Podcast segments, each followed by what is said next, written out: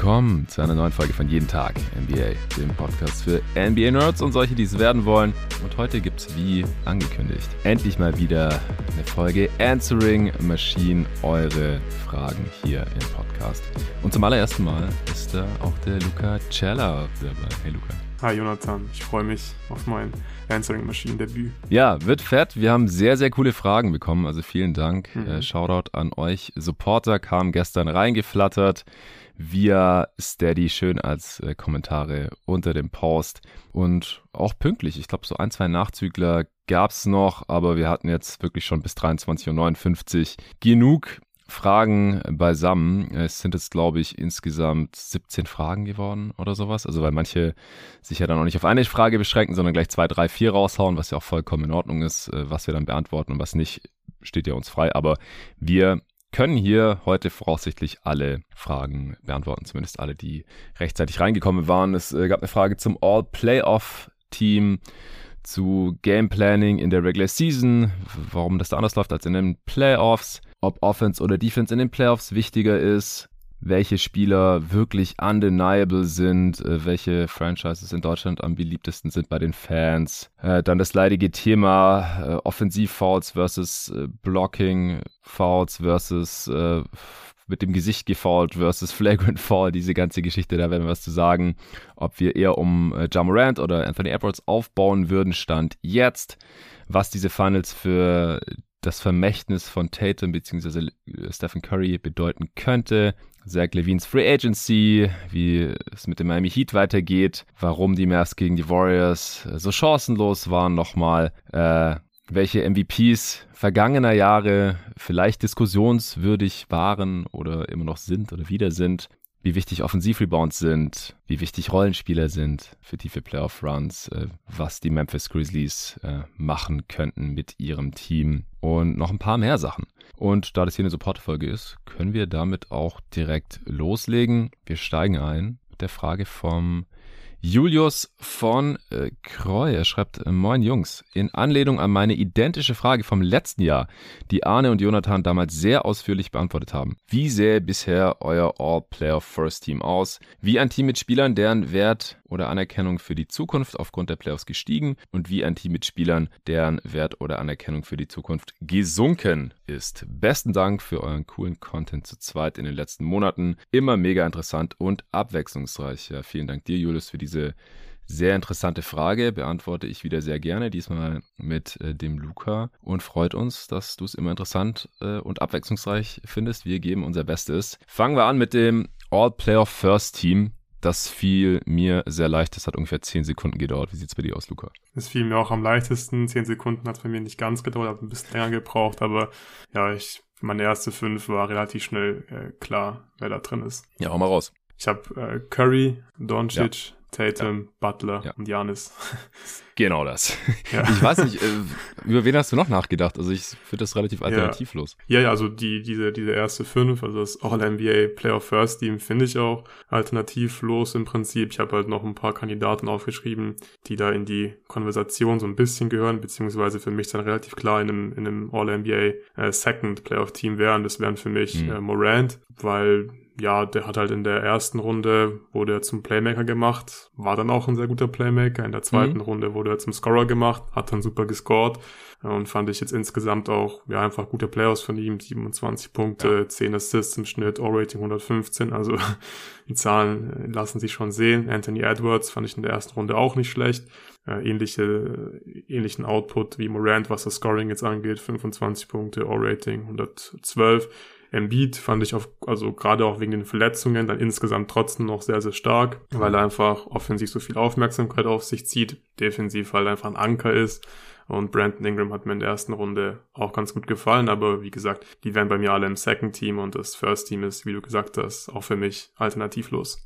Ja, sehr schön. Dann sind wir uns da einig. Jetzt hat er Julius hier auch noch äh, deinen Bonus Second Team bekommen. Danach hat er gar nicht gefragt, deswegen habe ich es mir auch erlaubt, kein Second Team aufzustellen. Ich mache sowas ja auch ganz gerne, aber er hat ja noch nach dem ja, Team gefragt, mit Spielern, deren Wert ohne Anerkennung für die Zukunft äh, gestiegen ist. Ich habe es einfach mal Team Up genannt und das andere Team Down, äh, wenn man von einem Aufwärts- oder Abwärtstrend vielleicht sprechen möchte, was das angeht. Und da habe ich auch zwei Spieler drin, die du ins Second Team reingesteckt hast, und zwar Ja Morant mhm. und auch Anthony Edwards aus den schon genannten Gründen. Ich habe es jetzt hier nicht so genau genommen mit den Positionen weil ja, ich auch nicht. es Quatsch ist. Ja. Und äh, habe hier noch einen anderen Guard mit drin, mit Tyrese Maxey. Habe ich auch drin. Sehr schön. Äh, also ja, wir haben einfach gesehen äh, in diesen beiden Playoff-Runden, ja, was für ein starker Scorer er sein kann, gerade in Transition, auf dem Weg zum Korb und natürlich der Dreier. Also absoluter Gamechanger für ihn, wenn die Dreier damit weit über 40 Prozent pro Spiel äh, im Schnitt das Ziel finden.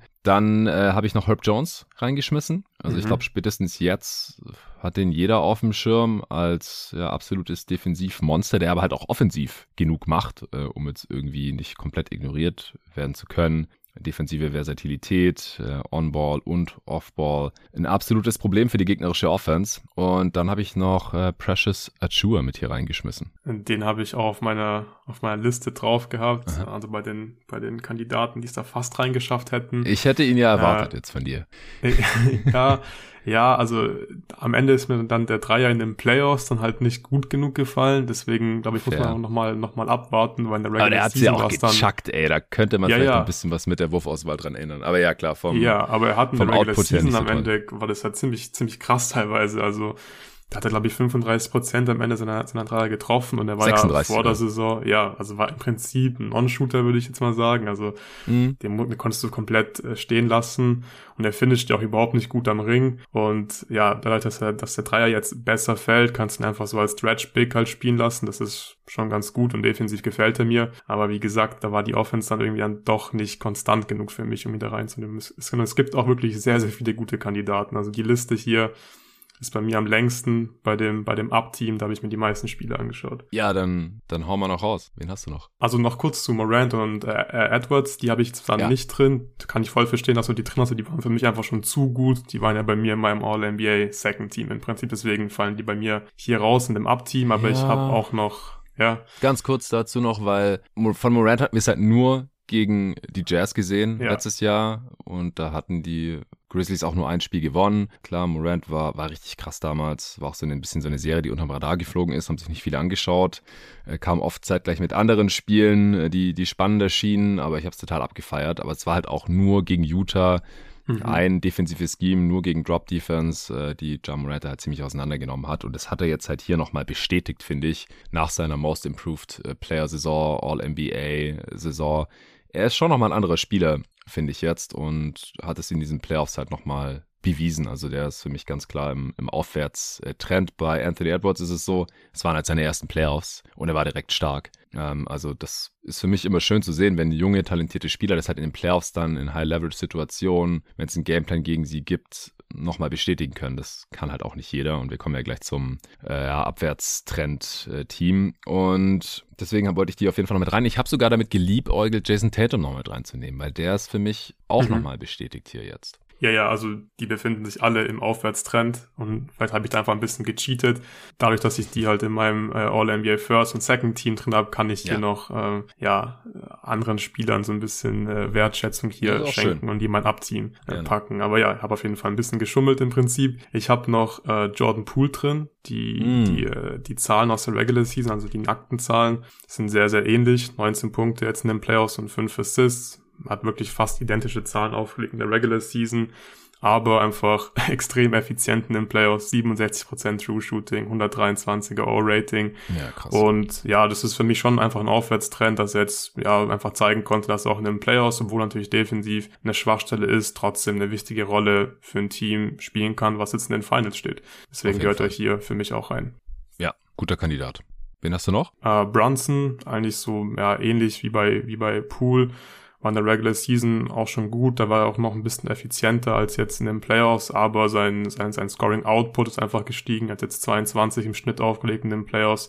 War einfach auch super wichtig für die Mavs, hat die Mavs auch ohne Doncic in den ersten zwei Spielen gegen die Jazz äh, getragen und ja, der befindet sich auch auf einem Aufwärtstrend und es wird sich wahrscheinlich auch in seinem neuen Vertrag dann widerspiegeln nach der Offseason. Ja, ich finde es auch schön für ihn, dass er sich in der Suns-Serie nochmal fangen konnte und auch in der Warriors-Serie immer, dem, immer wieder dem Game seinen Stempel aufgedrückt hat, nachdem mhm. er, also er hat immer Adjustments gefunden. Ja, also ja. erst gegen die Länge der Suns Wing Defender, die die Jazz Defender einfach nicht hatten, da hat er dominiert, mehr als man gedacht hätte. Ah, dann hat man ja schon so ein bisschen gesagt, ja, mal gucken, wie das jetzt gegen die Suns wird.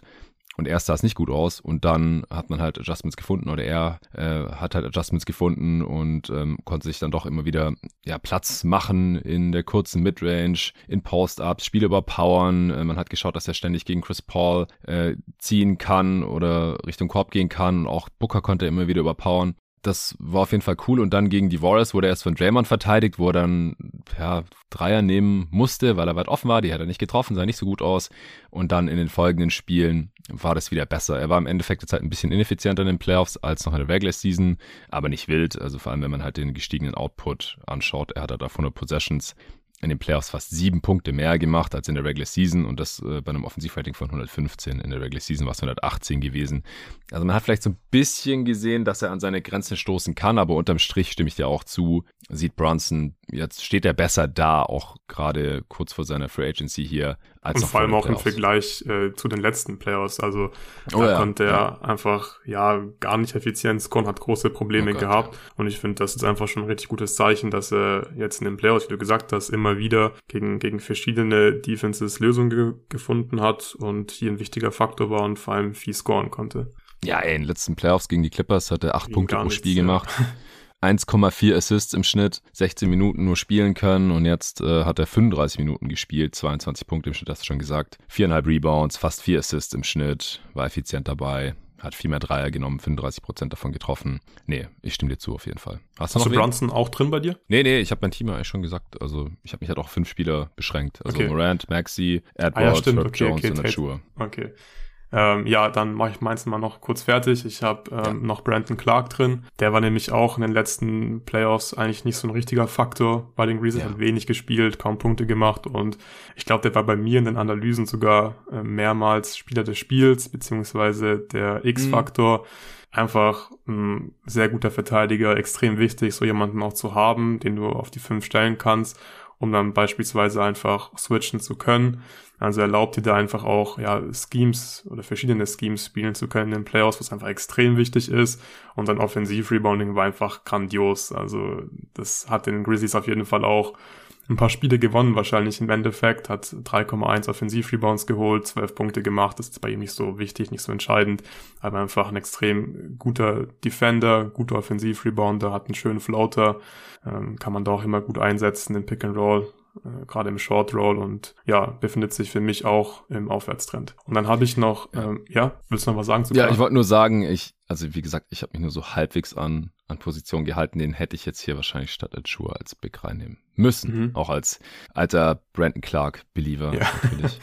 äh, hätte ich hier reinnehmen müssen, ja. Ja. Und dann habe ich noch Grant Williams drin. Also befindet sich mm. eigentlich schon die ganze mm. Saison äh, im Aufwärtstrend, aber ich glaube, er hat jetzt hier nochmal wirklich an Anerkennung gewonnen, was ja auch in der Frage drin war, also Wert, Schrägstrich, äh, Anerkennung. Und ich war mir halt nicht so ganz sicher, wie gut er in den Playoffs performen kann. Und er hat halt in dem Closeout-Game wie viel Dreier genommen? 18 oder so und hat davon 18. auch 18. Ja, genug getroffen, trifft wie in der Regular Season auch über 40 Prozent seiner, seiner Dreier, ist ein sehr guter Verteidiger, geht so ein bisschen die Richtung äh, PJ Tucker, vielleicht sogar PJ Tucker und Steroids, finde ich teilweise. Und ja, deswegen gehört er für mich hier auch rein. Ja, auf jeden Fall. Also Grant Williams, ähnlich wie Brandon Clark eigentlich, äh, war auch einer meiner Favorites bei der 2019er Draft, die erste Draft, die ich ja hier auch damals mit jeden Tag NBA äh, gecovert hatte. Ich gucke gerade nochmal. Also es ist, ist balsam für meine Seele, für meine ähm, ja, Amateur-Draft-Scout-Seele. Ich schaue gerade nochmal mein Big Board. Ich hatte Brandon Clark an drei und Grant Williams an vier. Hinter Zion und Morant direkt. ich schaue jetzt mal kurz, wen, wer, wer vielleicht noch vor denen sein hätte müssen. DeAndre Hunter, ja, vom Spielertyp ja. her theoretisch eigentlich wertvoller, aber hat jetzt bisher in seiner Karriere auch noch nicht wirklich mehr gezeigt. Playoffs vor allem offensiv besser gewesen dieses Jahr. Letztes Jahr war er verletzt, defensiv eher enttäuschend fand ich gegen Miami. Mhm. RJ Barrett letztes Jahr in den Playoffs auch ja überhaupt nicht gut gewesen. Regular Season ist was anderes. Aber ja, so, so gerade Grant Williams hat jemand, der Starter sein kann in den Playoffs, perfekter Rollenspieler da ist. Brandon Clark auch. So sind schon, schon sehr ähnlich. Nicht in jedem Matchup vielleicht spielbar, aber in den meisten switchable. Bei Brandon Clark fehlt halt noch der der Wurf, gerade im Gegensatz zu Williams, der würde niemals in einem Closeout-Game 18 Dreier nehmen. Ja, Garland müsste auf jeden Fall noch drüber, das ist klar mittlerweile. Der hatte halt so wenig gespielt am College, weil er verletzt gewesen war da in seiner einzigen Saison. Und ja, wenn jetzt, wir haben es ja im Pod auch einige Male besprochen, wenn jetzt halt nicht dieser krasse Pull-Up-Jumper gekommen wäre, dann ja, haben solche Spieler halt auch schnell keinen positiven Impact mehr, weil sie halt defensiv relativ angreifbar sind und er hat jetzt halt auch ja nicht so die Rim Pressure mit seiner Statur. Ich schaue gerade noch, ob ich jemanden hier gnadenlos übergangen habe oder mich komplett Lügen gestraft hat. Nee, also so wirklich zwangsläufig habe ich jetzt hier spontan niemanden mehr vor den anderen beiden. Aber es kommt natürlich immer darauf an, so wie schwer gewichtet man das, diese Playoff-Spielbarkeit gegenüber mhm.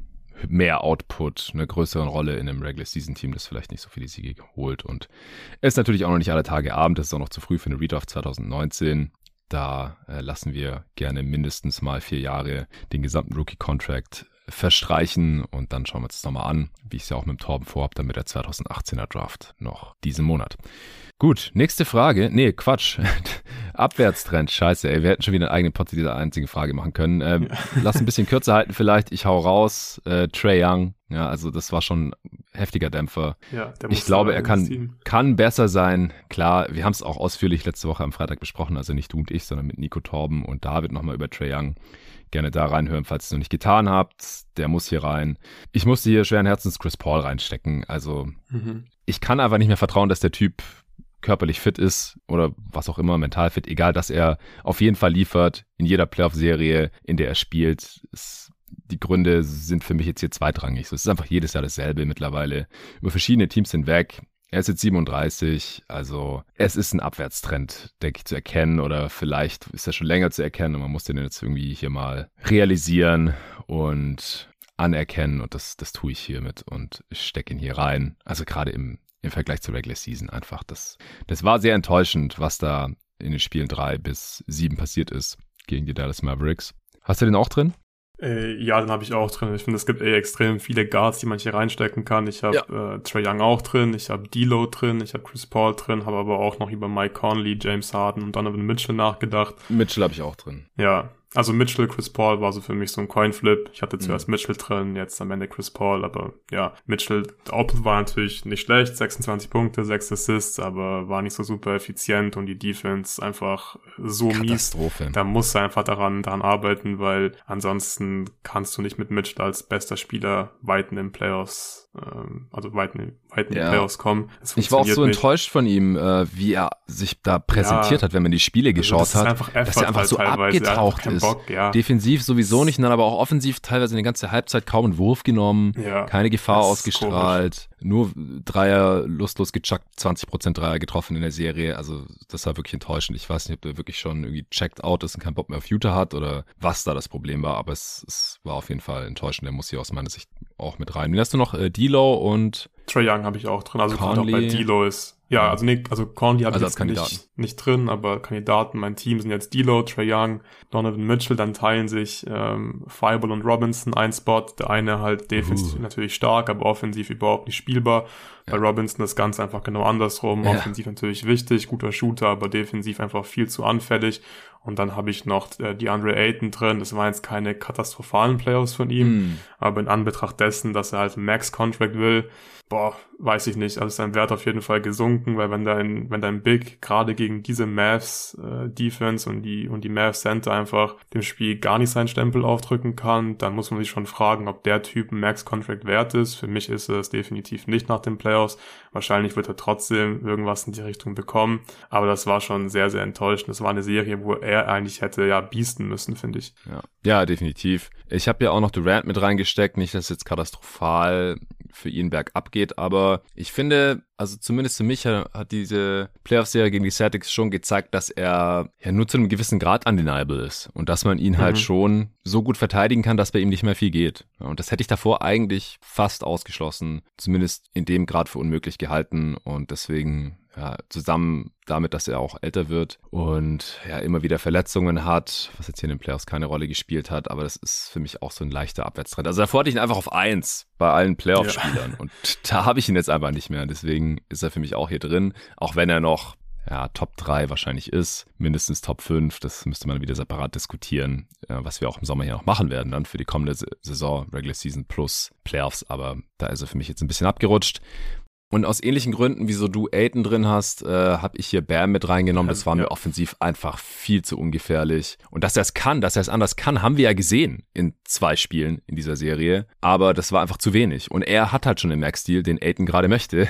Und äh, aus ähnlichen Gründen, das haben wir auch letzte Woche hier am Freitag lang und breit besprochen, ähm, kann man hier auch Bam nehmen, auch wenn er defensiv natürlich ein Monster ist. Aber wenn da mehr gegangen wäre, dann hätten sie die Serie vielleicht gewonnen. Da waren einfach Spiele mit bei, wo er offensiv komplett unsichtbar war, keine Würfe genommen hat. Und das, ja, hätte ich vor der Serie, wenn er fit ist, das hat sich letztes Jahr schon so angedeutet gegen die Bucks und jetzt hat sich das hier nochmal bestätigt.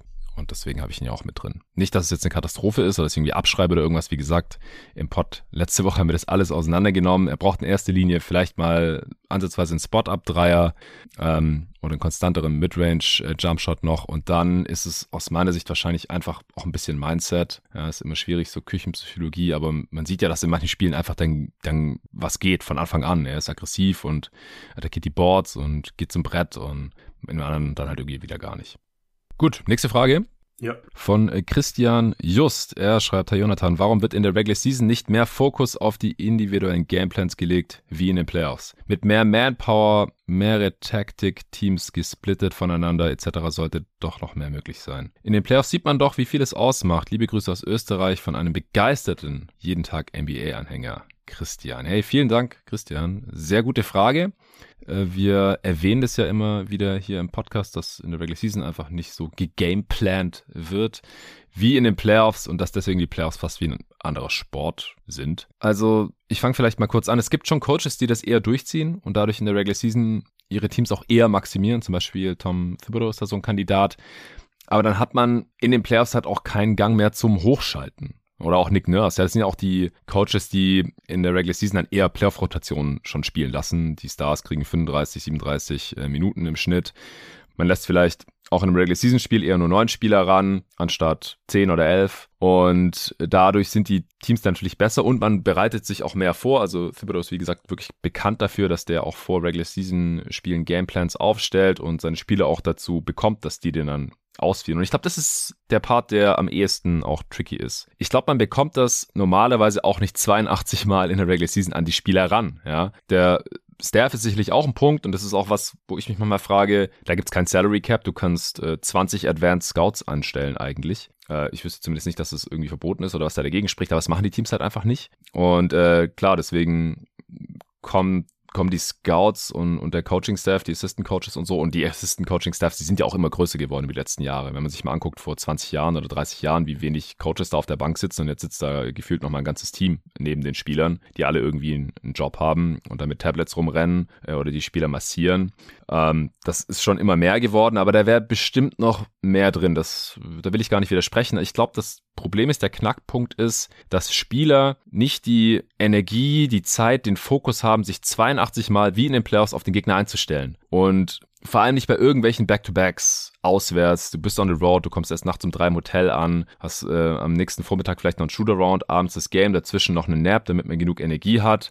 Da dann noch irgendwie eine Videosession einzubauen oder ein richtiges Training, wo man dann die Plays der Gegner einstudiert und so. Ich glaube, das ist halt einfach nicht drin. Dazu ist der Schedule zu voll mit den 41 Auswärtsspielen. Und das sieht man dann halt auch bei den Spielen, dass die Spieler ihre Gegner teilweise nicht wirklich kennen, nicht wirklich gescoutet haben. Ja, KYP, Know Your Personnel, kann der Typ werfen oder nicht. Äh, da gab es ja diesen witzigen Clip auch. Ich glaube, da hat Kyrie Irving im Fast Break oder in Transition José Alvarado von den Pelicans verteidigt und hat dann so zum, zur Bank gerufen, hey, can he shoot, can he shoot? Und Alvarado nur so, yes, I can. und äh, ja gut, da hat man halt gesehen, Kyrie kannte Alvarado nicht, der kannte nicht die Stärken und Schwächen von dem. Es gibt bestimmt einen Scouting-Report bei den Brooklyn Nets irgendwo rumliegen auf irgendwelchen Tablets oder so, in irgendeiner Cloud, wo man nachschauen kann, ob Alvarado werfen kann oder nicht. Oder Kyrie könnte ja auch einfach irgendwie die Quote oder die Pull-Up-Quoten von dem nachschauen, aber das machen Spieler halt nicht. Die allermeisten machen es nicht. Ja, bei Rollenspielern ist es vielleicht schon eher was anderes. Da gab es ja auch so Rollenspielerlegenden wie Shane Batty oder so, die die Scouting Reports auswendig kannten. Oder ich glaube Grant Hill auch bei den Suns, der war auch bekannt für dann am Ende, dass die einfach die Gegner gescoutet haben, dann im Flugzeug äh, auf dem Weg zum nächsten Spiel in die nächste Stadt. Andere schauen halt Film oder spielen Karten oder sowas irgendwo im Jet oder pennen und die haben halt ihr Tablet und schauen sich Game Tab von den Gegnern an. Aber das, das ist den Spielern halt schon noch ein Stück weit selbst überlassen. Man kann die halt da auch nicht überstrapazieren, denke ich. Man darf nicht vergessen, dass das sind halt die Stars, ja, das sind die besten 500 Spieler der Liga. Und das sind Multimillionäre, äh, die mit Basketball ihr Geld verdienen. Da kannst du nicht als Assistant Coach ständig hinkommen und die zu sehr nerven, äh, je nach Charakter halt. Also ich glaube, das ist, das ist eher der Knackpunkt, dass man das nicht so an die Spieler ranbekommt in irgendwelchen, in Anführungsstrichen, bedeutungslosen Regular Season Spielen. Also zumindest nicht alle 30 Teams, alle Coaching-Staffs im, im selben Maße und deswegen haben wir diese Situation. Wie siehst du das, Luca? Ja, du hast halt schon viel gesagt. Ich stimme dir da im Prinzip äh, komplett zu. Ich denke, es wäre einfach für die meisten Spieler viel zu schwierig auch, das einfach 82 Spiele lang zu machen und dann auch noch irgendwie den Schalter umzulegen von Regular Season auf Playoffs. Wenn du im Prinzip ja. die 82 Spiele davor wie Playoff-Spiele angehst, ich glaube, dann ist es einfach schwierig. Ich glaube, es ist einfach auch wichtig, dass du diesen Schalter umlegen kannst ja. und plötzlich fokussierter bist, konzentrierter bist, dass du einfach auch merkst, okay, diese Spiele, die sind wichtiger, wir bereiten uns mehr vor, hier zählt jedes Spiel und ja, von daher ist es halt schon ein Vorteil, wenn ein Spieler, wie du gerade eben gesagt hast, wie Grant Hill zum Beispiel, sich irgendwie Tape reinzieht und so. Ich denke, die Spieler sollten das irgendwie generell auch schon so ein bisschen machen. Es ist gut, wenn ein Spieler sowas macht, das ist dann irgendwie eine Qualität von dem Spieler. Aber man kann das nicht erwarten von allen Spielern. Und man kann auch nicht von den Coaching-Staffs erwarten, dass sie ja so scouten, wie als wären es die Playoffs. Das ist einfach zu schwierig, glaube ich. Es kostet zu viel Zeit, zu viel Energie ähm, in so einer langen Saison mit 82 Regular-Season-Spielen. Ja, genau, das, das glaube ich auch. Vor allem bei den Stars. Also ja. ich glaube, du brauchst den halt nicht kommen, irgendwie im vierten Spiel von einem Roadtrip und so. Ja, hier, guck dir mal den Scouting-Report an vom siebten Mann der Orlando Magic. Ihr spielt morgen gegen die, dann zeigt dir, zeigen dir die meisten Stars, glaube ich, den Vogel. Okay, freut mich, dass du das als, als Coach ähnlich siehst. Ich, ich habe auch keine Erfahrung damit, irgendwie Gameplans an Teams ranzutragen und so. Du natürlich auch nur auf einem sehr viel niedrigeren Level. Aber ich glaube, ja, da geht das ja auch gar nicht, weil du die ganzen Stats so nicht hast. Ja, ja, natürlich. Da kannst du ja gar nicht Gameplan. Ja, das äh, stimmt natürlich auch. Wäre schön, wenn man in, in den unteren Ligen in Deutschland äh, ein paar mehr Stats hätte äh, als irgendwie Points per Game. Aber gut, äh, der liebe Kollege Benedikt Reichhold schreibt, Servus ihr beiden. Hätte gleich mehrere Fragen, sucht euch einfach aus, was ihr beantworten wollt und vielleicht auch reinpasst. Ja, ich glaube, wir beantworten alle drei. Erste Frage von Benne, nachdem man in der ersten Runde gesehen hat, dass man selbst einen KD eingrenzen kann, der bis jetzt als undeniable galt. Folgende Frage, gibt es aktuell überhaupt noch diesen einen Spieler, der irgendwie immer zu seinen Looks und Punkten kommt oder sind die Dies der Teams mittlerweile so variabel und gut, dass das quasi un möglich ist. Luca, was denkst du? Ich glaube, es ist nicht unmöglich. Äh, bei KD, da, da würde ich gerne auch noch ein bisschen, bisschen abwarten. Die Playoffs waren natürlich gerade für seine Verhältnisse überhaupt nicht gut. Das haben wir noch nie von ihm so gesehen. Er hat aber trotzdem eine gute Regular Season gespielt und ich glaube, er kann doch wirklich ja, wieder einfach auf dem Niveau zurückkommen in der nächsten Saison. Ich bin gespannt, wie er spielt, vor allem wie er in der nächsten Playoffs spielt. Und ich finde, es gab trotzdem noch Spieler, auch diese Playoffs, die im Prinzip immer zu ihren Looks zumindest kommen. Also da fällt mir jetzt spontan auf jeden Fall mal äh, Luka Doncic ein. Also ich finde, da kannst du auch relativ äh, wenig machen. Also der ist einfach viel zu crafty und den Stepback hat er auch immer. Und wenn der fällt, dann kannst du eh im Prinzip gar nichts machen. Dann, und kräftig halt auch noch. Genau, dann kannst ja. du halt nicht wirklich aus der Zone raushalten. Ja, ich meine, der hat teilweise die Andre Ayton einfach aufgepostet und hat den halt so Dirk Fadeaways ins Gesicht geworfen. Kannst also, da kannst du nicht viel machen. Und ja, ähnlich ist es auch bei Nikola Jokic, finde ich. Ähm, die Warriors haben ihn auch zwar als, ja, dazu gezwungen zu scoren im Prinzip. Also sie wollten, dass die Rollenspieler nicht in Fahrt kommen, obwohl die Nuggets ja nicht so viele äh, Waffen hatten, abgesehen von Nikola Jokic. Und, aber der kann das einfach auch komplett abusen. Also den kannst du eigentlich auch nicht wirklich stoppen. Du musst halt im Prinzip doppeln im Low Post. Ansonsten hat er auch jedes Mal seinen Hook und der hat so einen guten Touch, da kannst du nicht viel machen. Und wenn du halt doppelst und traps und viel hilfst, dann äh, wird er deine Defense halt, halt einfach auseinandernehmen mit seinen Pässen. Von daher gehört er für mich da auch so ein bisschen rein. Und Janis ist äh, körperlich eigentlich auch nicht aufzuhalten der war jetzt halt auch wie Durant, musste gegen, gegen Boston spielen. Das ist einfach mit Abstand die beste Defense der Liga. Das hat mit Sicherheit auch was äh, damit zu tun, aber so generell ja, ist ja schwierig zu stoppen, hat man ja gegen die Bulls auch gesehen. Also die konnten natürlich auch gar nichts gegen ihn machen. Und ich glaube, die meisten Teams, die können halt gegen Spieler wie Janis zum Beispiel überhaupt nichts machen oder auch dann gegen Doncic, Jokic, Durant vielleicht auch. Wir werden sehen. Von daher würde ich sagen, es gibt immer noch Spieler, die immer zu ihren Looks und zu ihren Punkten kommen, wenn sie nicht gegen die Boston Celtics spielen. Ja, ja, äh, das ist eine schöne Einschränkung. Sehe ich auch so. Also, ich finde, man muss immer aufpassen, das so absolut auszudrücken, auch wenn wir hier im Pod sagen, ja, der kommt immer in die Zone oder der kommt nie in die Zone oder der nimmt nie Dreier oder der kann nicht werfen. Das ist ja mal alles relativ zu den anderen NBA-Spielern oder NBA-Stars, ja. Also ich hoffe, das ist klar. Das unterscheidet sich ja im Endeffekt einfach immer nur innerhalb dieses Spektrums, wie halt Basketball in der NBA gespielt wird, ob jemand immer oder nie in die Zone kommt. Ähm, auch die schlechtesten Slasher oder Driver haben mal einen Abschluss in der Zone und auch Spieler, wo wir sagen, die, die werden draußen nicht verteidigt. Ich meine, das sind ja manchmal trotzdem Spieler, die halt nur drei Dreier von den Possessions nehmen, aber die nehmen sie ja trotzdem, treffen die vielleicht sogar mit 35 Prozent, aber darauf reagiert die Defense halt nicht und deswegen äh, klassifizieren wir die dann schnell mal als Non-Shooter. Also ähm, den Disclaimer wollte ich sowieso mal wieder raushauen. Der Einfachheit halber sagen wir natürlich dann halt gerne, ähm, der kommt immer an seine Spots oder der ist in den Playoffs unspielbar, äh, der kann nicht werfen und so halt auch hier, der ist undeniable oder halt auch nicht. Und unter dem Gesichtspunkt sind halt schon einige Spieler undeniable, finde ich, und kommen halt oft gegen jede Defense an ihre Spots oder zu ihren hochprozentigen Abschlüssen. Vielleicht kann man da halt jetzt, wie gesagt, gegen die Celtics so ein bisschen ausnehmen, weil das einfach eine sehr besondere, unfassbar gute, historisch gute Defense ist. Und Janis ist da aktuell der Spieler, das ist, glaube ich, klar, jedem, der den mal spielen sieht. Aber auch Luca hast du schon genannt. Ich würde auch Tatum wahrscheinlich mittlerweile damit reinnehmen, auch wenn er nicht ganz die Rim Pressure hat. Jimmy Butler haben wir jetzt auch gesehen, vielleicht mit dem Disclaimer, dass er halt immer wieder diese ja, fast schon No-Shows drin hat, vor allem wenn er angeschlagen ist, aber dann, ich meine, in Spiel 6 war er anscheinend auch noch angeschlagen und da hat es dann, dann auch wieder Counters gefunden und Moves gemacht, wo jetzt nicht so sehr äh, von, von seiner Kraft gerade in den Beinen abhängig war. Embiid ist auch ziemlich undeniable, war jetzt halt einfach mehrfach verletzt, musste mit gebrochenem Finger, äh, gebrochenem Gesicht und ge gerissenem Band im Finger spielen und so. Das hat natürlich seiner Undeniability so ein bisschen Abbruch getan, aber eigentlich ist er auch schon fast die Definition von Undeniable. Jokic hatte ich auch mit drin und ich würde auch Morant mittlerweile mit hier reinnehmen. Also der hat jetzt halt auch schon gegen verschiedenste Coverages gezeigt, dass er einfach immer in die Zone kommt. Also Undeniability ist ja auch fast schon, dass man halt nach Belieben in die Zone kommt, da an seine Spots kommt, von denen man hochprozentig abschließt, sei es jetzt aus der Floater Range oder direkt am Korb oder dass man halt ständig gefault wird. Weil das sind einfach die hochprozentigen Abschlüsse und wenn man, wenn die gegnerische Defense nicht verhindern kann, dass der Spieler da hinkommt, das ist für mich Undeniability. Weil, und dann vielleicht noch, dass man halt konstant zu hochprozentigen Jumpshots kommt, aber Jumpshooting, es ist halt immer noch eine Mega-Miss League. Es gibt einfach Spiele und das kann ja auch niemand so wirklich erklären, aber es gibt einfach Spiele, wo die Würfe besser fallen und wo sie schlechter fallen, obwohl es dieselben Abschlüsse sind. Und diese Varianz, die nimmt halt ab, je näher man zum Korb kommt.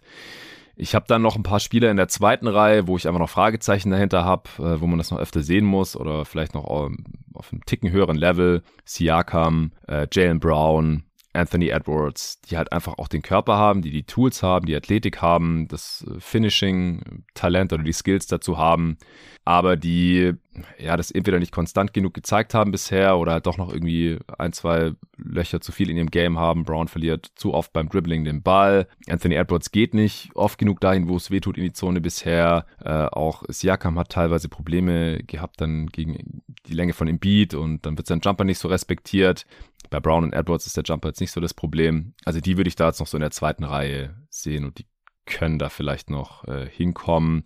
Auch bei Booker und Mitchell fehlt mir da noch ein bisschen was, was eher körperliche, körperlichen Ursprungs ist. Bei Towns, ja, weiß ich nicht, was da so genau das Problem ist, aber der ist auch nicht undeniable in, in meinen Augen, haben wir das gesehen gegen die Grizzlies Defense, gerade wenn er gedoppelt wird stößt er relativ schnell an seine Grenzen. Booker übrigens auch. Bei Mitchell keine Ahnung, was da los war. Aber er ist halt auch ein kleiner Guard, genauso wie, wie Trey, der überhaupt nicht undeniable ist. Das haben wir jetzt spätestens gesehen. Also der wurde sowas von denied von der Heat Defense. Äh, das, das war schrecklich. Und bei Curry finde ich, das haben wir auch schon in der Preview gesagt, da wird sich das jetzt so für mich zumindest ein bisschen zeigen gegen diese Celtics Defense. Wie undeniable er wirklich ist. Ich würde es jetzt, wie gesagt, noch nicht ausschließen, aber ich müsste das jetzt erstmal noch sehen. Ja, also für mich ist einfach auch so ein Faktor, wie kannst du gegen diese Spieler schemen. Deswegen sind da für mich wirklich im Prinzip nur Janis, Jokic, Doncic, Durant im Normalfall vor den Playoffs da eigentlich äh, in diesem, in diesem obersten Regal drin weil die, ja. weil, also die kommen auf jeden Fall zu ihren Punkten. So, Ja natürlich krass, wie er in die Zone kommt, ähm, aber ja, die, die Timberwolves haben es ja auch gezeigt, wenn du da ein gutes Scheme hast, dann kannst du ihn halt zumindest äh, das Leben wirklich sehr, sehr schwer machen, ihn halt dazu zwingen, zum Playmaker zu werden. Und sowas sehe ich halt bei Doncic zum Beispiel überhaupt nicht, dass er jetzt keine Ahnung, nur 20 Punkte im Schnitt macht und dafür halt 11 Assists. Also er macht halt immer seine 25 plus und seine äh, 7, 8, 9 Assists. Deswegen ist es schon nochmal, finde ich, ein bisschen was anderes. Jimmy Butler ja. ähnlich. Also da sagen dir die Quoten halt einfach auch so, lass den werfen. Geht halt mal ein Spiel wie Game 6, da trifft er halt 4 von 8. Aber es haben die Celtics ja einfach im Prinzip auch gnadenlos durchgezogen, dass sie ihn zum Jumpshooter gemacht haben. Und ich finde, dann bist du halt auch nicht mehr ganz so undeniable, weil ja die Defense hat einfach dann immer denke ich, ganz gute, ganz gute Mittel, um dich zu stoppen. Und es gibt es halt bei Spielern wie Doncic, finde ich, nicht wirklich. Ja, guter Punkt. Aber wie sieht's mit Embiid aus? Warum hast du den als Ja, weil, also Embiid und Jokic vergleiche ich da immer so, so ein bisschen. Ich habe einfach, äh, wenn ich den beiden zuschaue, bei Jokic öfters das Gefühl, der kann diesen eigenen Wurf einfach nochmal ein bisschen mehr kreieren. Das liegt wahrscheinlich einfach an seinem Playmaking, dass er so ein guter Playmaker ist. Da muss die Defense ihn einfach ein bisschen anders verteidigen. Ja. Und irgendwie sieht das bei ihm leichter aus. Also Embiid braucht dann trotzdem immer noch irgendwie ein Pick and Roll oder jemanden, der ihm den Ball in Low Post passt.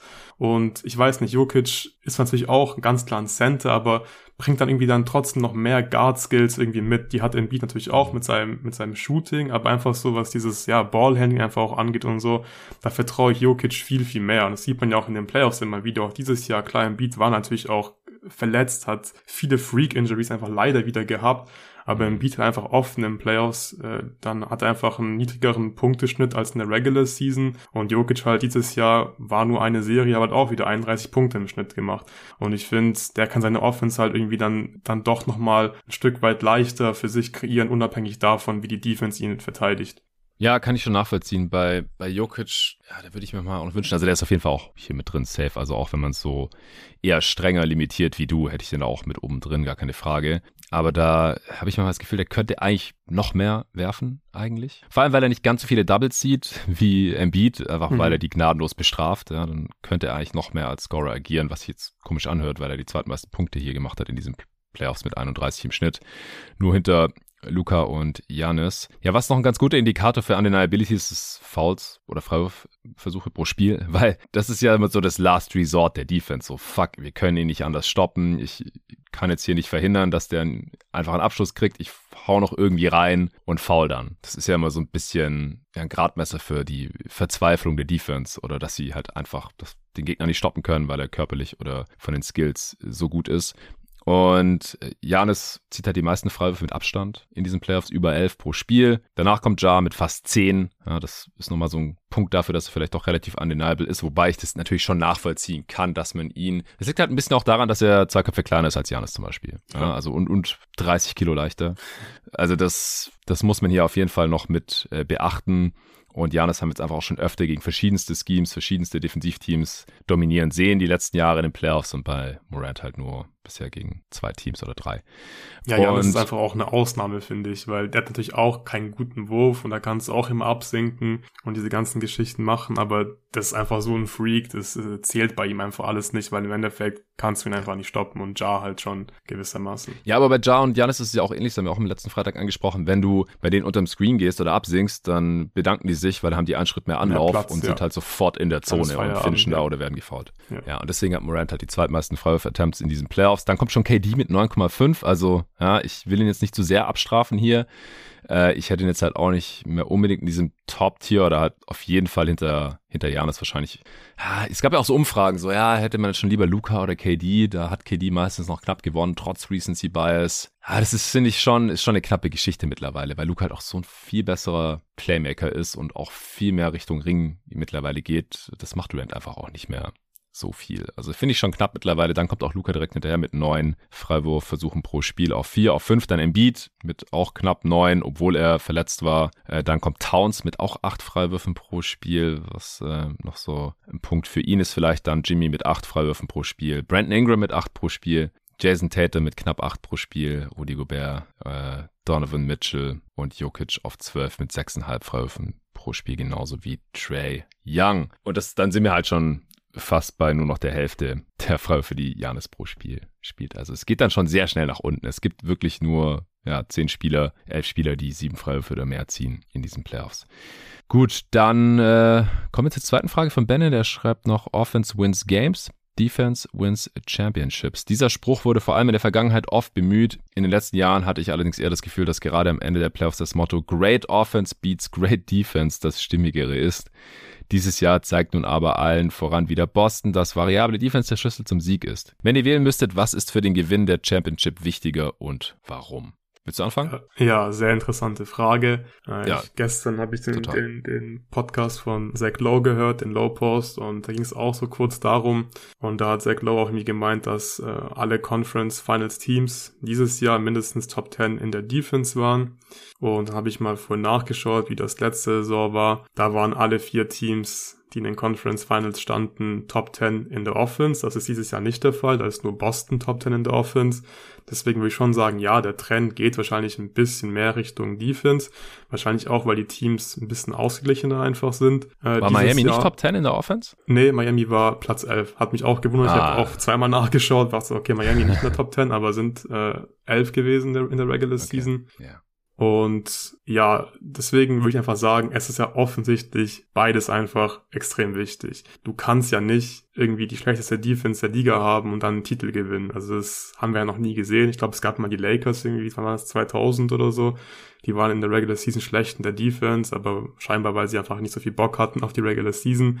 Das, die waren back-to-back, -back, also die, ja. die waren amtierender Champ, Champ 2000 und in der Saison 2000, 2001 waren sie dann als einziges Team All time, oder? Im neuen Jahrtausend hatten die eine Defense, die nicht Top 10 waren von ja. allen Champs. Die waren auf Platz 21 oder 22 mit Defensive Rating.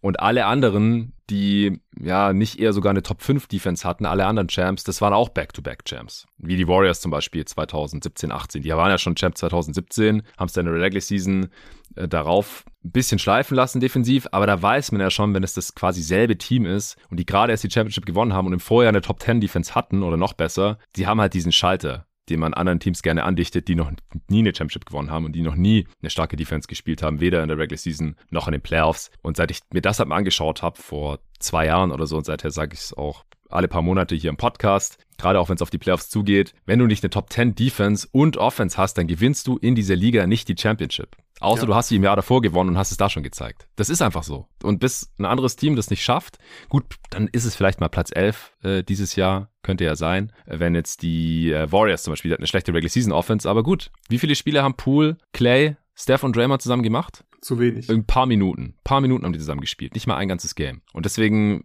ja, dann, dann kann man halt diesen, das ist dann halt das Sternchen. Ja, die Warriors sind Champ 2022 geworden, obwohl die nur, wo waren die auf Platz 16 in der Offense? 17. Äh, Offensive Rating? Ja, 17. Ja, Genau, das wäre ein absoluter Outlier, aber man könnte es halt erklären. Aber generell würde ich äh, sagen, dass wahrscheinlich ein bisschen realistischer ist, zum Beispiel die beste Offense und sagen wir die 15 beste Defense der Liga zu haben, beziehungsweise, beziehungsweise schlechteste Defense, als irgendwie die beste Defense und die 15 schlechteste äh, Offense der Liga, weil ich glaube, du kannst halt einfach irgendwie leichter nochmal den Schalter umlegen in der Defense, ähm, einfach indem du zum Beispiel mit mehr Einsatz spielst, ähnlich wie die, wie die Mavs zum Beispiel, einfach gut rotierst, diese Kleinigkeiten gut machst in den Playoffs, genau arbeitest in den Playoffs. Ich glaube, das ist dann schon irgendwie eher drin, weil wenn du offensiv einfach nicht das Talent hast, dann kannst du da relativ wenig machen. Das, aber wie du schon gesagt hast, im Normalfall brauchst du in der Defense und in der Offense eine, eine Top 10 Offense beziehungsweise Defense und von daher ist einfach beides wichtig. Ja, also auch nochmal zu dem Spruch, ich kenne eher Offense wins Fans, Defense wins Championships. Weil Games gewinnt führt ja zwangsläufig irgendwann zu Championships, wenn man halt nie Games verliert. Äh, Beliebtheit bei den Fans führt nicht zu Championships, deswegen finde ich den Spruch auch irgendwie passender. Und wie gesagt, also man braucht mindestens Top 10 an beiden Enden des Feldes, eher Top 5, um Championships zu gewinnen. Auf individueller Ebene ist, also was einzelne Spieler jetzt angeht, nicht Teams, ist Elite Offense, gerade halt die Undeniable Offense, für die wir gerade so viel gesprochen haben, die halt selbst perfekte Defense schlagen kann, wichtiger. Ja, das schon, das ist klar. Das, weil du kannst nicht über eine Team Offense eine Undeniable undeniable Finishes oder Abschlüsse oder konstant hochprozentige Abschlüsse. Wenn du nicht die individuelle Klasse hast, kannst du das allein über offensive Plays oder so nicht schaffen. Weil irgendwer, irgendein Spieler muss ja erstmal einen Vorteil kreieren im Halbfeld, die Hilfe forcieren, äh, damit die gegnerische Defense in Rotation kommt oder damit es halbwegs freie Looks gibt. Dafür braucht man die individuelle Klasse, das individuelle offensive Talent und die Skills als Team darf man halt defensiv möglichst keine ausnutzbare defensive Schwäche haben. Das sagen wir ja ständig, wenn wir hier die Serien und die Games analysieren. Hier, die haben den und den gehuntet und dann mussten die gleich zwei defensive Schwachstellen spielen lassen, dann war es vorbei. Und so ist es halt, das kann man ja, muss man ja generalisieren. Ja, also wenn man keine defensive Schwachstelle hat, man braucht jetzt nicht den Defensive Player of the Year in seinen Reihen. Also, das haben wir jetzt ja auch gesehen. Die Mavs zum Beispiel, die hatten keinen All-Defense-Spieler im Team, oder? Dorian Finney-Smith hat es nicht geschafft. Nee, nee, hatten keinen. Ja. Der hat ein paar Votes bekommen. Die hatten niemanden, der ansatzweise in der Defensive Player of the Year-Konversation war. Und trotzdem hatten die eine sehr starke Playoff-Defense, die halt mit bestimmten Schemes, auch gegen bestimmte gegnerische offensive Schemes, sehr gut funktioniert. Das kriegt man irgendwie hin. Bei den Mavs im Endeffekt, die waren nicht versatil genug und wahrscheinlich auch nicht tief genug als äh, Defense-Team. Aber ja, so vom Ansatz her kriegt man das hin und selbst wenn man einen Luka Doncic im Team hat, den man noch so ein bisschen verstecken muss. Aber offensiv brauchst du halt auch einen Luka Doncic oder da brauchst du halt definitiv einen Spieler, der irgendwie herausragend ist. Es gibt so ganz selten, dass ein Team die Championship gewinnen kann, wenn die halt nicht diesen Spieler haben. Also das einzige Team, das da so annähernd in Frage kommt, ist für mich eigentlich Detroit 2004. Da wurde Chauncey Billups Finals MVP, der jetzt kein All-Time-Level Offensivspieler ist und auch sonst niemand. Ich glaube, Rip Hamilton war der Topscorer von dem Team, der hat immer so um die 20 gemacht. Ja, war jetzt aber auch nicht so der, der krasse On-Ball-Creator. Der ist halt viel um Blöcke rum, hat viel Off-Ball gemacht. Und ja, Sean Prince, auch Rashid Wallace, der war super talentiert, seiner Zeit ein bisschen voraus, athletisch gewesen, Stretch Big und alles. War auch All-Star mal, aber der war auch nicht dieser offensive Superstar. Und Ben Wallace, der konnte offensiv gar nichts. Also der wirklich Steinhände, keinerlei Touch, gar kein offensives Gefühl, keine Skills, undersized. Der hat wirklich nur Tip-Ins und Offensiv-Rebounds normal in Durchstecker oder Eliup reingemacht. Was hat er gemacht? Fünf Punkte pro Spieler. Also wirklich so ungefähr der schlechteste Offensivspieler, den man sich vorstellen kann. Freiwürfe mit 40 Prozent getroffen und so. Und dieses Team, das hat trotzdem gereicht, weil die halt defensiv ungefähr das beste Team aller Zeiten waren. Also, wenn man da vielleicht mal in einem ruhigen Moment nach diesen Playoffs nochmal die Celtics irgendwie einordnet, die Pistons werden da sehr früh kommen äh, in, bei den All-Time-Defenses, weil die halt direkt nach Abschaffung der Illegal Defense und vor Einführung der Handchecking Rule haben die das halt komplett gnadenlos ausgenutzt in ihren Schemes. Ähm, Help Defense ähm, und Pre-Rotations und solche Sachen zu machen. Da war, da ging einfach nichts. Die haben auf Beton angerührt in der Defense. Und nur deswegen konnten die in dieser Sondersituation, auch in dieser historischen Sondersituation, damit durchkommen, dass die offensiv jetzt keinen ähm, überragenden Superstar hatten. Aber sonst braucht man das halt normalerweise, um tief in die Playoffs zu kommen und um auch die Championship zu holen. Also da würde ich sagen, auf individueller Ebene ist die Offense wichtiger. Und auf Teamebene ist Offense und Defense ungefähr gleich wichtig. Und wenn du in einem der beiden Bereiche schlechter bist, dann musst du das halt auf der anderen Seite ausnutzen. Also du hast ja gerade auch gesagt, es ist vielleicht realistischer, dass vielleicht mal das beste Offensivteam nur eine Top 15 Defense hat ja, ich glaube, Top 15 ist schon zu schlecht. Also auch hier wieder klar, Regular Season und Playoffs, ist, es gibt einen großen Unterschied, aber es funktioniert halt als Indikator gut genug, weil die Sample Size mit 82 Spielen halt auch groß ist.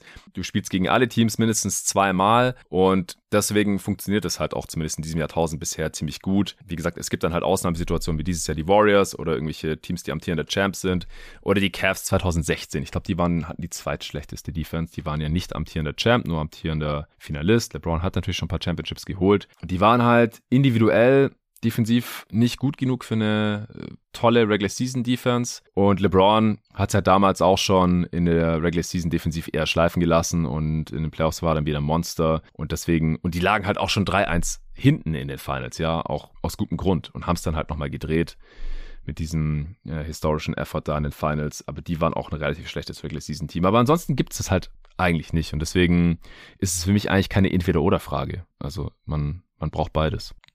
Letzte Frage von Benne. Lukas spricht viel von der Half-Court-Offense. Dazu eine Verständnisfrage. Was genau zählt zur Half-Court-Offense der Teams? Transition offensichtlich nicht, aber richtet sich das nach der Shot-Clock oder anderen Rahmenbedingungen? Da hat er noch geschrieben, macht einen super Job, ihr zwei. Luca bleibt hoffentlich auch nach seinem Praktikum noch lange in der Community und im Pod erhalten. Viele Grüße, Benne. Ja, darauf arbeiten wir auf jeden Fall hin. Danke dir, Benne, für die coolen Fragen.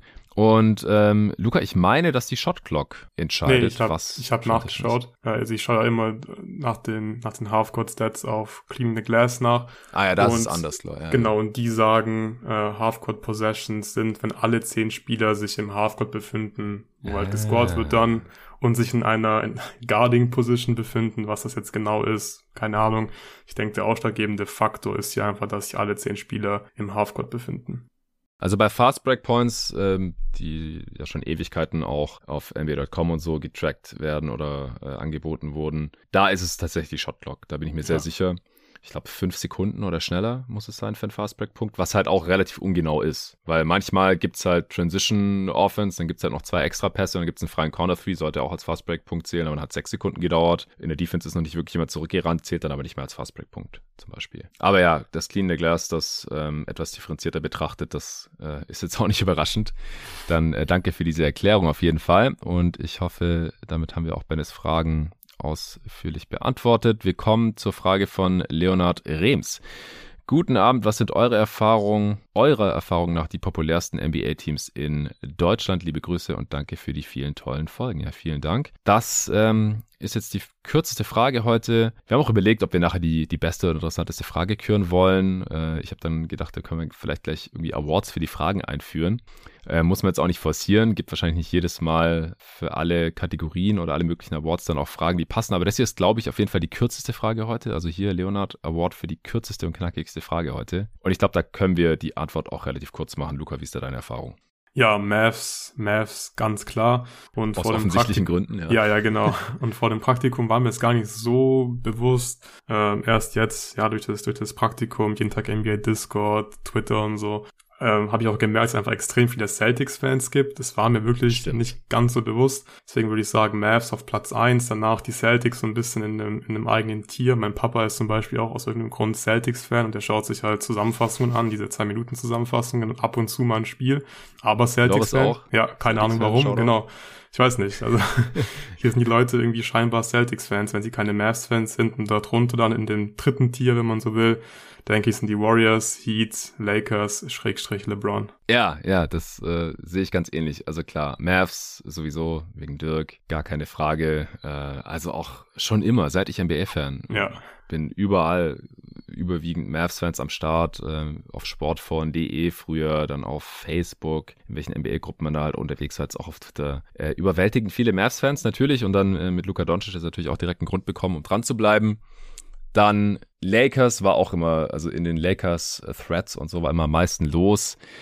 Jetzt in der unserer Bubble, sage ich jetzt mal, gibt es nicht so viele Lakers-Fans. Julius Schubert hat, aber das ist eigentlich auch LeBron-Fan. Wenn der jetzt morgen woanders hinwechselt, dann geht Julius wahrscheinlich mit, würde ich mir jetzt mal unterstellen. Und sonst kenne ich da jetzt auch nicht so viele. Aber es gibt viele, gerade auch unter den eher Casual-Fans. Man sieht auch echt viele Lakers-Jerseys. Also gerade hier in Berlin sieht man mehr NBA-Jerseys auf der Straße als in jeder anderen deutschen Stadt, würde ich behaupten. Und das sind halt relativ oft auch Lakers-Jerseys, finde ich. Und dahinter dann kommen aus meiner Sicht auch die Celtics, also gerade in unserer Bubble und unendlich viele Celtics-Fans. Natürlich David immer hier prominent im Pod vertreten, aber auch Dennis Janssen ist Celtics-Fan, Ole Freaks, Lino, mit dem ich ja in, in Köln Sven gezockt habe. Äh, Sven Scherer ist äh, auch Celtics und Knicks-Fan. Also da gibt's schon einige. Und, und dann halt noch viele von den Supportern ja, bekommt man ja auch immer wieder mit. Also äh, Glückwunsch an alle Celtics-Fans erstmal hier für den äh, Finals-Einzug. Und dann neben den Celtics halt noch diese anderen Traditionsfranchises, gerade die so in den 90ern am Start waren, Bulls und Knicks. Also da gibt's auch noch überwiegend, also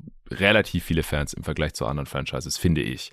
Also die Knicks haben ja auch hier diesen Fanclub, äh, New York Knicks Germany, äh, die auch so in unserer Twitter-Bubble rumspringen. Da auf, auf Twitter gibt es relativ viele Knicks-Fans und dann halt die Bulls-Fans, die schon in den 90ern am Start waren oder die durch Derrick Rose irgendwie dazugekommen sind und jetzt immer noch am Start sind. Äh, Arne natürlich der prominenteste Vertreter davon und man sieht halt auch unfassbar viel Bulls-Gear noch so auf den Straßen und Freiplätzen, finde ich. Und dann fand ich so vor zehn Jahren gab es relativ viele Thunder-Fans auch noch. Gerade die, die so neu zur NBA gekommen ja. sind, da sind auch ja. noch viele dabei geblieben. Jetzt damals natürlich ein unfassbar talentiertes Team mit KD, äh, Westbrook, Harden, Ibaka und so. Das wollte ich ja auch noch erwähnt haben. Ja, es war mein, war mein erstes NBA-Trikot damals, glaube ich. Ein OKC Kevin Durant Jersey. Mein erstes Playoff-Spiel damals auf Spox war auch, ähm, ich glaube, war das äh, Grizzlies gegen Thunder. Ich glaube, es war mein erstes Playoff-Spiel. Äh, Playoff-Serie damals? Ja. Ja, ja. Ja, die war krass.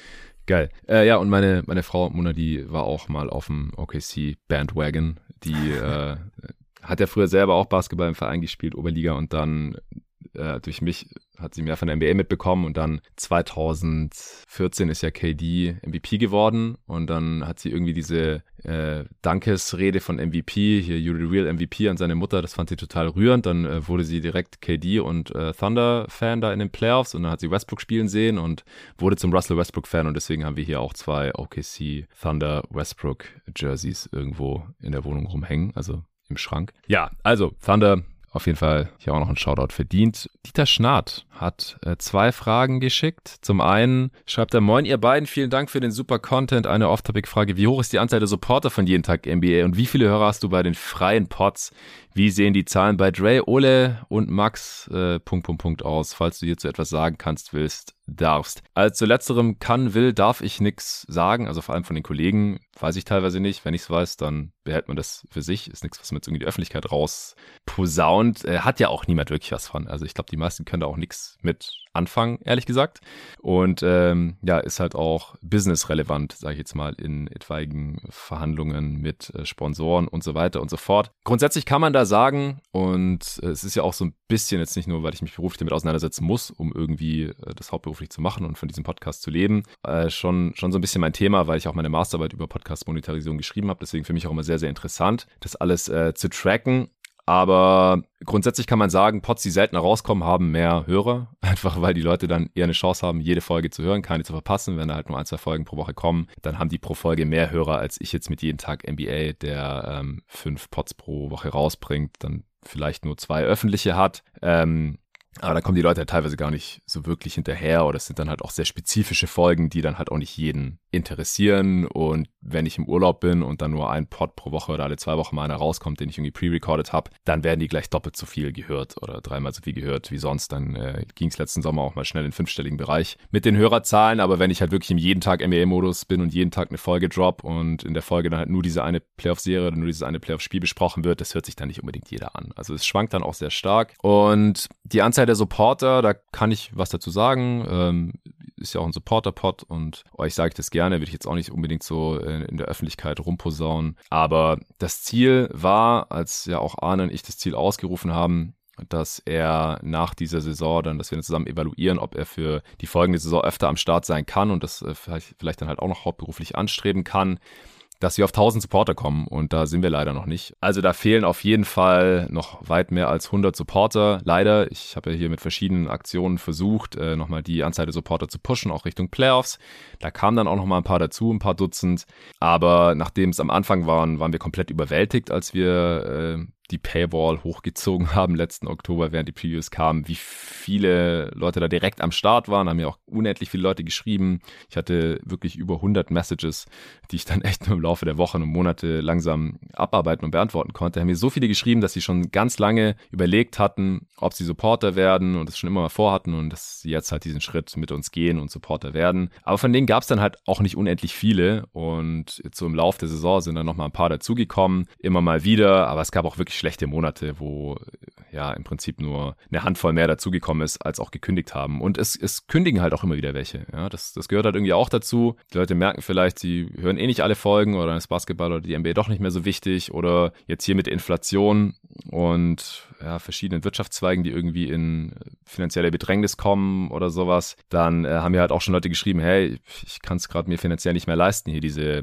äh, 4,50, wenn man von Anfang an dabei war äh, im Monat äh, oder jetzt halt sechs oder sieben Euro im Monat äh, für, für einen Basketball-Podcast auszugeben. Kann ich auch voll nachvollziehen. Also ich war selber schon mal in der Situation, dass ich mir sowas vielleicht nicht hätte leisten können oder wollen. Aber was ich immer ein bisschen schade finde, und das passiert gerade relativ viel, also es, es kündigen gerade einige Leute, dass ich halt nie weiß, wieso. Ja, also wir liefern hier fast täglich Content und machen uns Gedanken, wie wir irgendwie die Leute bespaßen können und das alles irgendwie perfekt machen und versuchen hier noch mit YouTube und Discord und auf Twitter und auf Instagram und so. Und dann äh, kündigen fast jeden Tag Leute kommentarlos. Man fragt sich halt immer so ein bisschen, hätte ich was besser machen können? Ja, liegt's, liegt's an mir?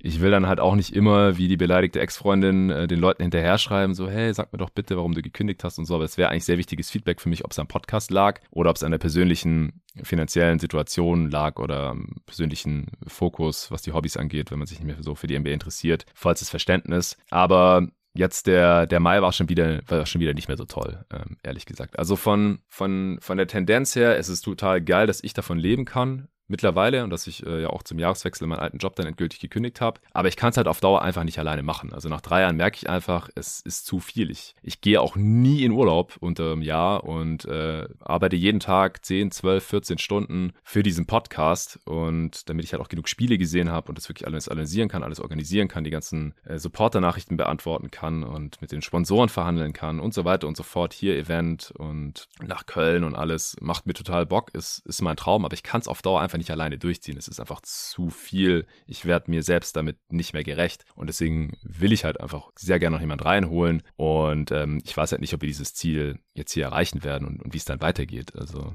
haben wir ja Pod schon mehrfach gesagt. Die Leute schreiben auch immer, hey, Luca muss am Start bleiben und so. Hey, würde ich voll gerne, aber dafür fehlen einfach gerade noch ein paar Supporter oder langfristige Sponsoren, weil das ist halt alles nichts wirklich langfristiges dabei, wo ich sagen kann, hey, jetzt bin ich mal für ein Jahr safe und jetzt kann ich hier halt auch mal Arne oder Luca ein Angebot machen und sagen, hey, ich kann zwar nicht sagen, ich kann dich für immer anstellen und ordentlich bezahlen, aber jetzt mal zumindest für die nächste Saison und da müssen die Dudes dann ja auch erstmal noch mitmachen, weil es ist einfach, wenn ich für mich entscheide, ich kündige meinen Job und ich probiere das jetzt, es ist mein Baby und das Geld, das ich verdiene, ist dann halt meins und wenn ich weniger verdiene, als ich gedacht habe, mein Problem. Aber wenn ich halt Leute ähm, hier mit reinhole und sage, macht jetzt mal diesen Job und lass den anderen, das ist halt dann auch eine Verantwortung, ja, wo, wo ich mir gut überlegen muss, ob ich das auf mich nehmen möchte. Also, das war jetzt eine, eine sehr lange Antwort auf eine kurze Frage. Wie gesagt, das Ziel ist 1000 Supporter. Gewesen ist es auch nach wie vor. Wir sind da noch über 100 davon entfernt. Was auf der einen Seite natürlich verrückt ist, dass man irgendwie über 800 Leute dazu bekommt, jeden Monat für NBA-Content was zu bezahlen. Aber damit halt mehr als eine Person das hauptberuflich machen kann und das Ding halt wirklich nachhaltig und langfristig bestehen kann, ist es leider noch aktuell zu wenig. Gut, dann äh, nächste Frage von Dieter. Mir fällt die Unterscheidung ob Offensiv- oder Defensivfoul sehr schwer und somit selbst in Wiederholungen eigentlich recht willkürlich. Lässt sich der Verteidiger geschickt fallen, erfolgt häufig ein Pfiff. Ist dies nur mein Eindruck, weil ich intensiver schaue und mehr darauf achte oder ist das in den Playoffs nochmal mehr der Fall? Im Endeffekt greifen die Schiris mir somit zu oft ins Spielgeschehen ein. Ich bin der Ansicht, das Spiel sollte im Zweifelsfall eher laufen gelassen werden, anstatt nach jedem Umfallen ein Pfiff. Wie ist eure Ansicht? Liebe Grüße und immer weiter so. Dieter. Dazu passend kam noch eine Frage, die ich gleich noch mit vorlese, vom Lukas Lemme. Und dann kannst du was dazu sagen, Luca. Lukas schreibt, äh, guten Abend euch beiden, Komplimente und so weiter für eure Arbeit. Äh, vielen Dank. Meine Frage, kommt es mir nur so vor oder wird in dieser Saison und vor allem jetzt in den Playoffs vermehrt mit dem Gesicht in Anführungsstrichen verteidigt. Es scheint mir, als würden Verteidiger versuchen, Offensivfouls dadurch zu schinden, dass sie ihren Kopf in die Wurfbewegung des Gegenspielers halten und das auch von den Refs honoriert wird.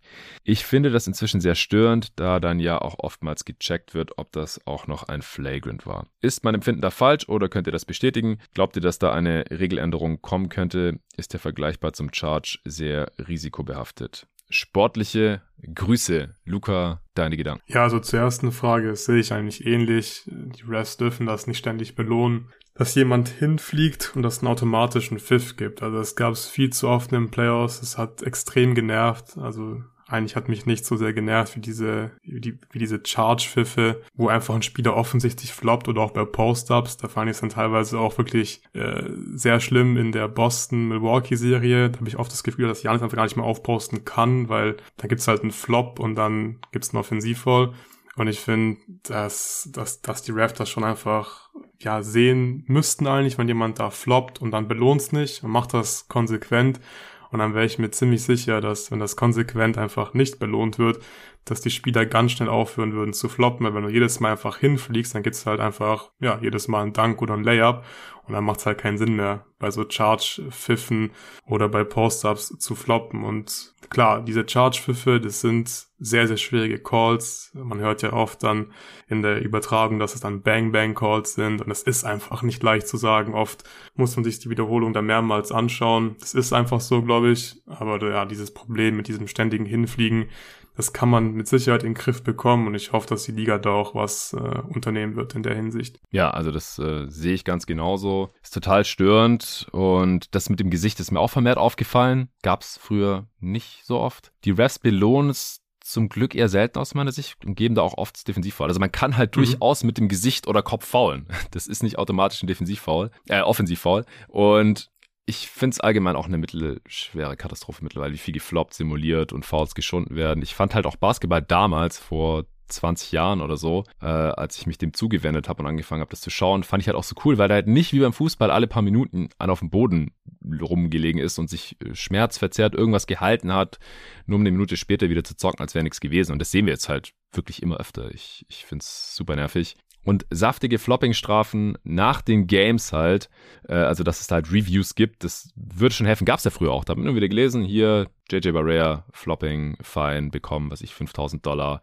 Und dann halt, was du schon gesagt hast, in-game würde es einfach unglaublich helfen, wenn man öfter nichts pfeift. Weder Offensivfoul noch Defensivfoul, es sei denn, es ist glasklar eins von beidem, äh, was halt eventuell zu viel von den Refs verlangt ist, was eventuell dann öfter dem Offensivspieler einen Vorteil verschafft. Aber hey, dann verteidigt halt richtig. Lasst euch nicht, versucht nicht unter den Gegner zu rennen und euch noch hinfallen zu lassen. Contestet halt den fucking Wurf. Es ist halt, also alles, was halt auch zu sehr weggeht vom Kern, was Basketball eigentlich ist, geht mir auf Dauer auf den Sack. Und auf dem, auf dem Freiplatz, wenn es keinen Ref gibt, also wenn halt die Existenz des Refs das Spiel so sehr verändert, dass es anders aussieht, als wenn kein Ref da ist, das nervt halt. Also wenn Leute wirklich versuchen, die Refs zu manipulieren und Fouls zu schinden, also anders kann man es ja einfach nicht sagen. Und wenn man jetzt auf dem Freiplatz sich dauernd hinstellt und Gegner unterläuft und sich hinfallen lässt und sagt Charge, dann wirst du doch ausgelacht. Dann spielt keiner mit dir, dann kannst du gehen. Und in der NBA ist es halt leider nicht so und ich würde mir wünschen, dass sich das wieder, ja, aneinander annähert. Also Basketball in, in Reinform, ohne Refs, äh, mit ja einfach äh, dem Sportsgedanken dahinter anstatt irgendwie ständig zu versuchen, irgendwie aus den Regeln noch den letzten Vorteil rauszupressen. Ja, was mich da auch noch stört, also mit dem, mit dem Gesicht, das sehe ich äh, ähnlich wie du, die pfeifen da ja oft dann trotzdem das Defensivfoul, ist auch ein Foul, wenn du dein Gesicht einfach da hinsteckst, wo es nicht hingehört, dann ist es halt ein Foul, auch wenn es dein ja. Gesicht ist. Aber was dann halt so nervig ist, dass dann die Refs trotzdem erstmal ein Defensivfoul pfeifen, dann aber schon, ob es vielleicht nicht doch ein Flagrant Foul war vom Offensivspieler. Und auch ja. da bin ich mir ziemlich sicher, dass die Refs das schon einfach erkannt haben und sie einfach nur noch so ein bisschen unsicher sind, aber machen wir diesen Pfiff und du weißt, der hat das Gesicht da gehabt, wo es nicht hingehört, ist kein Flagrant Fall. Der Offensivspieler kann da nichts machen, hat ihn zwar getroffen mit seinem Ellenbogen, dann mit seinem Arm, aber ist halt einfach Pech gehabt so. Für den Verteidiger musste nicht die Review irgendwie fünfmal anschauen danach. Also das finde ich auch extrem nervig, so diese Reviews, obwohl es ein Defensivvoll war und dann nochmal zu schauen, ob es vielleicht irgendwie ja zu stark war, ob, man, ob ihn vielleicht irgendwie mit dem Ellenbogen berührt hat, finde ich auch einfach Quatsch. Ja, also einfach zu verlangen von den Refs, weniger zu pfeifen und im Zweifel nichts zu pfeifen, ist vielleicht auch einfach viel verlangt, weil es ist einfach so schwer zu stehen, zu sehen, die Spieler machen das so gut mittlerweile, es passiert alles so schnell, die Refs sind ja auch unter einem unglaublichen Druck. Aber ich denke, dieses Risiko müsste man halt zum einen irgendwie eingehen und zum anderen müsste man halt dann auch massiv gegenhalten und es wirklich nach dem Spiel alles nochmal checken, Szene für Szene und dann halt nachträglich natürlich nicht das Spiel verändern und äh, das Ergebnis verändern, sondern einfach Spieler dafür bestrafen, finanziell, wenn sie halt äh, hart, hart floppen. Weil das will oder halt einfach auch sehen. sperren einfach für ein für Ja, oder sperren, wenn es zu krass ist, sperren. Diesen, mit diesen Flagrant Points. So Punktesystem, halt genau. Flopping, mhm. Flopping Points und nach deinem dritten ja. Flopping Point musst du halt das Spiel aussetzen, fertig. Ja, genau, genau. Sowas in der Art müsste es geben. Mein Tipp ist leider, die NBA ist total langsam. Ich verstehe auch nicht, wieso wir uns hier nochmal eine Saison äh, mit Eurofouls reinziehen mussten. Es war vor der Saison ja. genauso glasklar wie jetzt. Jetzt haben sich irgendwie dazu durchgerungen, da was zu verändern für die kommende Saison. Fucking finally, thank God. Aber warum nicht vor einem Jahr? Das, sowas verstehe ich einfach nicht und ich befürchte, dass das hier ähnlich ablaufen wird. Leider. Kurzer Vorschlag, wir sind schon bei über einer Stunde und wir haben jetzt gerade mal die Hälfte der Fragen und äh, Loris muss das Ding ja auch noch schneiden und raushauen. Ich würde sagen, wir machen einen Zweiteiler draus, laden unsere Spuren schon mal hoch, Loris kann loslegen und dann nehmen wir noch den zweiten Teil auf und der kommt dann äh, morgen oder die Tage. Also die Fragen, die werden ja auch nicht weniger aktuell. Machen wir so? Machen wir so, ja. Gut. Dann äh, vielen Dank fürs Zuhören. Das war Teil 1, was in Teil 2 auf euch zukommt. Ich hatte es ja zu Beginn des Pods angeteasert. Äh, was jetzt noch nicht besprochen wurde, das gibt es dann im zweiten Teil dieser Answering Machine. Bis dahin.